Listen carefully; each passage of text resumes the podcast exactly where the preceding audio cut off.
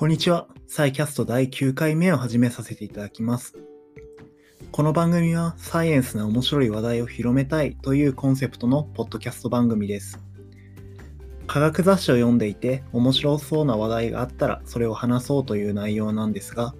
今回は論文の紹介ではなくて、科学雑誌ネイチャーに投稿されていた社説について紹介しようと思います。その社説のタイトルは Time to Regulate AI that Interpret Human Emotions 人の感情を読み取る AI を制御する時だというふうな内容でした。読んでみると、まあ、人の感情や、まあ、タイトルの通り人の感情やあるいは嘘をそれを、えーと、機械で判別するっていうのを制御しようという話でした。まあ、こういう話題って、えーとまあ、目新しいものではなくて、えーと一昔前の特にアメリカとかの映画を見ているとあの嘘発見器っていう風なのが出てくるシーンってありますよね。えーと、容疑者が椅子に縛り付けられてて、えーと、心拍計みたいなのを体に貼られて、まあ、それで嘘か本当かを判別するっていう風な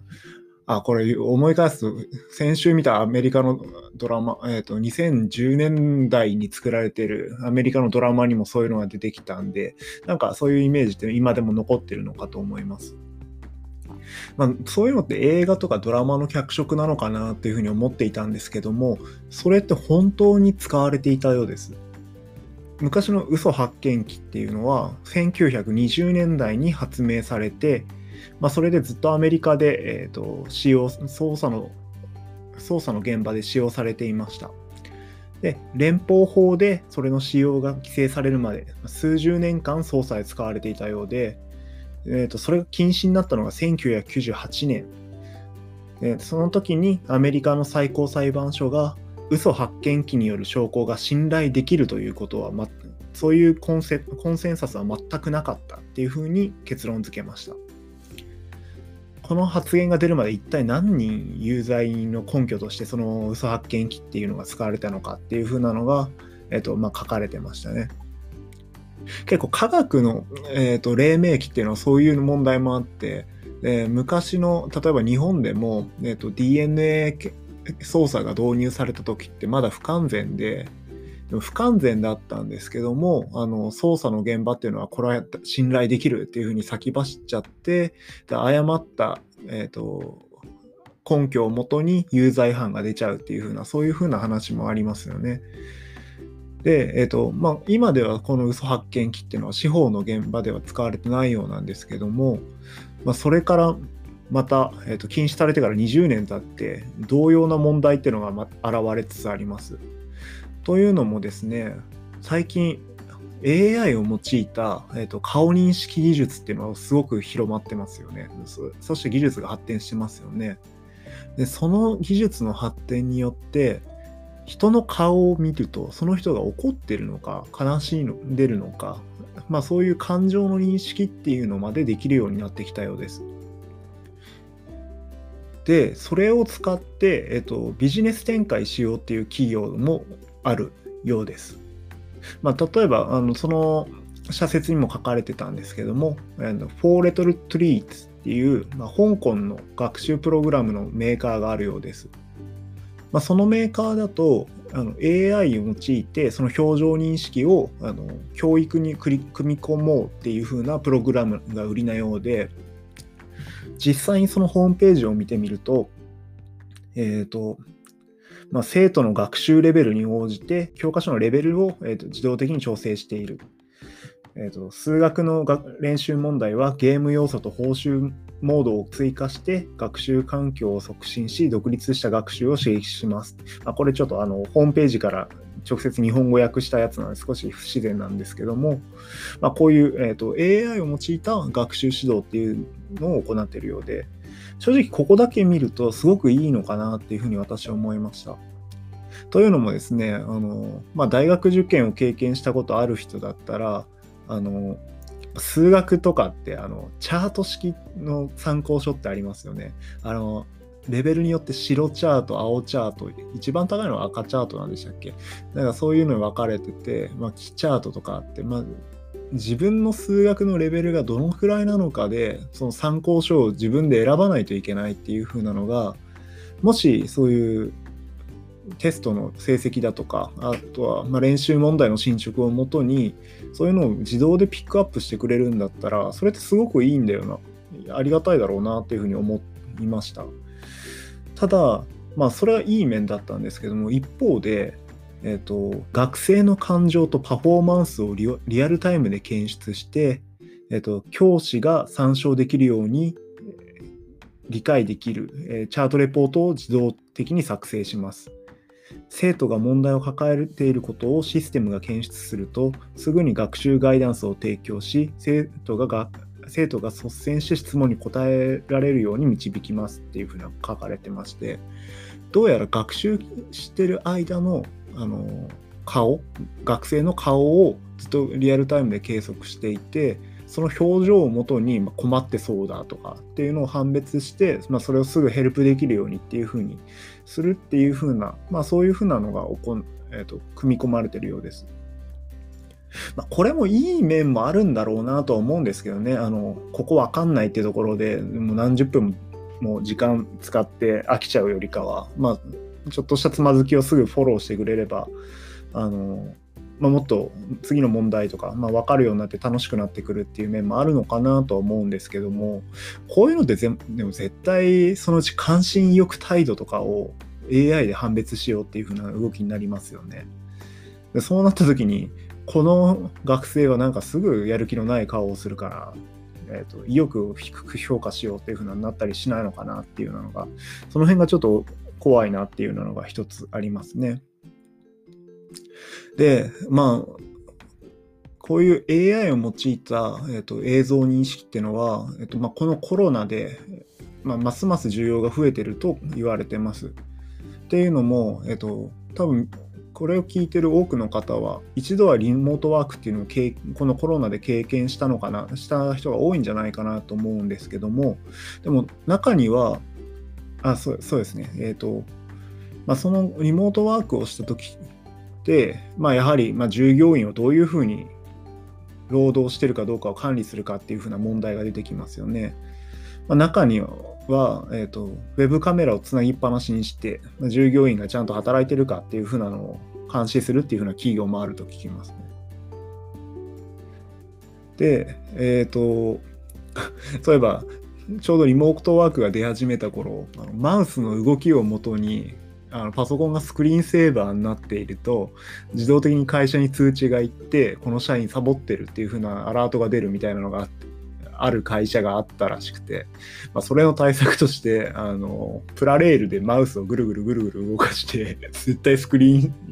えとスクリーンセーバーモードにならないっていう風なそんな対策をやってる上空動画がツイッターに出回ってましたね。あで、えー、と話を戻すと、えーと、ウェブカメラをつなぎっぱなしにして、えーとまあ、従業員を監視するっていう企業があって、で、まあ、まあ、この画像認識の発展でいい面だなって思ったのは、まあ、今回この記事を書くにあたって調べてたんですけどもそのウェブカメラをもとに、えーと、従業員の行動とかあのあとは第三者が後ろに映ってないかっていうのを監視しているまあ、そんなサービスを提供している会社があるようです。まあ、例えばあの秘密、まあ、機密文書を、えっと、従業員が、えっと、スマホで写真撮っているっていう風なそういうのを認識したらアラームが出る設定とかあとはまあ第三者が、まあ、他の人が後ろから覗き込んでたらあの、まあ、そういうのをアラームで、えっと、警告するっていう風なことがあるようで、まあ、そういうサービスがあるようで、それって結構いいのかなっていうふうに思ってます。えーとまあ、メリットとして考えられるのって例えばですけどもあの、まあ、企業の中にはあの機密性が高いセキュリティ上の理由に、えっとじゅえまあ、セキュリティ情報流出を恐れて在宅勤務をしちゃダメだっていうふうなことをしている企業も多いと思うんですよね。まもちろんあの人の個人情報を扱ったりする場合っていうのはそういう、えーと、制限っていうのも正しいのかなと思うんですけども、まあ、こういう従業員がちゃんと情報管理をしているあの変な人が後ろで見ていないだとか、えーとえーと、マネジメントの人がの目が届かないところで、まあ、写真を撮っているだとか、まあ、そういうことができないような仕組みがあれば、まあ、多くの企業でもっと在宅ワークっていうのが進むのかなっていうふうなのを思って、まあ、それはいい面なのかなと思うんですよね。まあ、ただこの画像認識技術で、まあ、こいつ眠そうだなとか えとやる気なさそうだなみたいなことを勝手に認識されて、まあ、それがあの人事評価のあのフィードバック人事評価の方に活用されたりしたらそれって結構納得できない面ってあるんじゃないかなと思いますよね。私だったら多分怒ると思いますね、まあ、それにどんだけ信憑性があるんだよっていう風な話に,、えー、になってくるかと思います。えー、自分趣味で一回こういう画像認識とかを実際味わってみようと思って、えーと、Python を用いて、まあ、画像認識のえーと、コースっていうのをやってみたんですけども、えーと、それって、まあ、なん例えば98%の可能性でこあの例えば起こっている、まあこ、この画像は猫だとか犬だとかっていうふうな、まあ、何パーセントの確率でこっちみたいな分類になるはずなんですよね。そうなった時って、まあ、例えば残り2%とかって、まあ、誤認識している可能性があるわけじゃないですか。まあ、これっていうのは多分医学の AI 利用においても問題になってくるかとは思うんですけども、まあ、それで外れてしまった時に例えばやる気があるのにやる気がないっていうふうに誤って判定されたとされてでそれでボーナス下げられるなんていう悲劇も起きかねないのかなっていうふうな、まあ、そんなこともちょっと危惧しますね。で、えっ、ー、と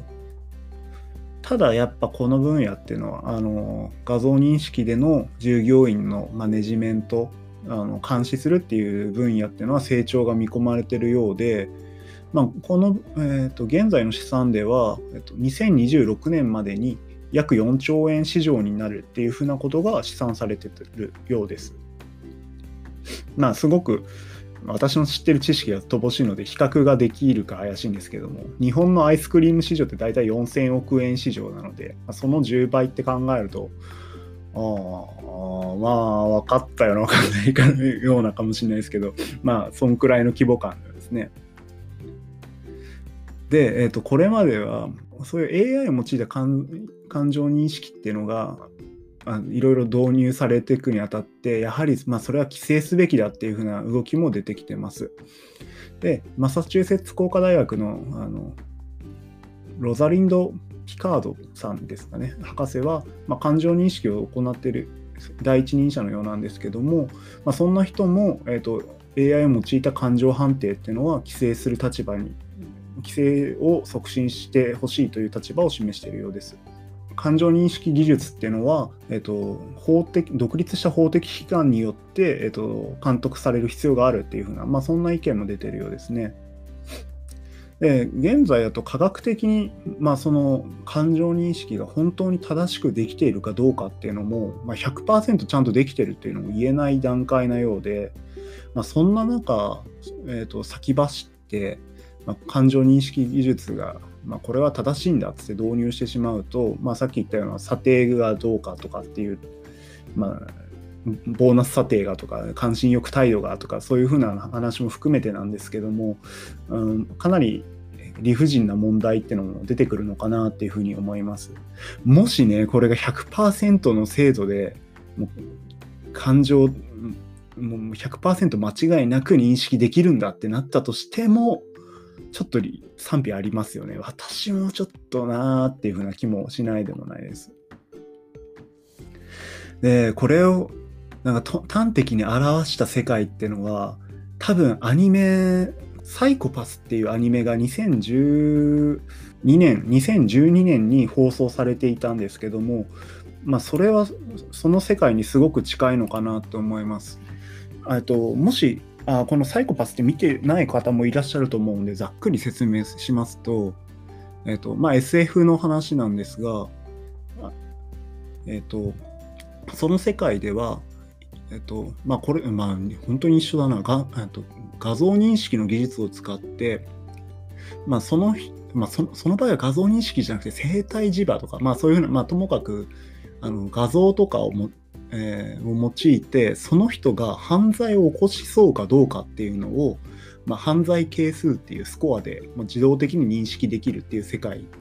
です。でその犯罪係数が一定レベルを超えるとまだ犯罪を犯していなくても逮捕して隔離することができるっていうそんな世界を、えーと、描いたまさにこの今にして思うとまさにこの感情認識技術の実装に対する継承だったんじゃないかっていう風なそんなアニメがあります。で、まあ、まあ、その世界っていうのは当然犯罪率っていうのも低くて、えっと、かつ日本が結構、えっとまあ、経済発展を立ち直立て直して経済発展進んでいるっていう風な世界が描かれてて、まあ、そういう科学技術の功罪じゃないですけども、まあ、それに対して本当にそれでいいのかと,、えーとえー、大多数の幸福を前提とするのであれば一定数の理不尽が許されるのかっていうふうな、まあ、そういうふうな提起がされてるアニメで、まあ、すごく面白いので、えっと、ぜひ見ることあもしお時間があれば見てみるといいかなと思います。多分刑事ドラマとか好きな人だったらハマると思います。まあ、最後話ちょっと脱線してしまったんですけども、まあ、こういう画像認識を使った、えーまあ、画像認識を用いた私たちの監視、まあ、あるいはそれを防ぐための、え、制限っていうのは皆さんどのようにお考えですかね。まあ、ぜひ今のうちに考えておくのもいいのかなっていうふうに思います。またサイコパスもおすすめですので、ぜひ、えーと、見てみてください。多分 Amazon プライムかなんかで見られると思います。えっ、ー、と、今日もご視聴ありがとうございました。科学に関する話題について、えーと、ブログでも掲載しておりますので、よろしければそちらの方も見ていただけると非常に嬉しいです。今日もありがとうございました。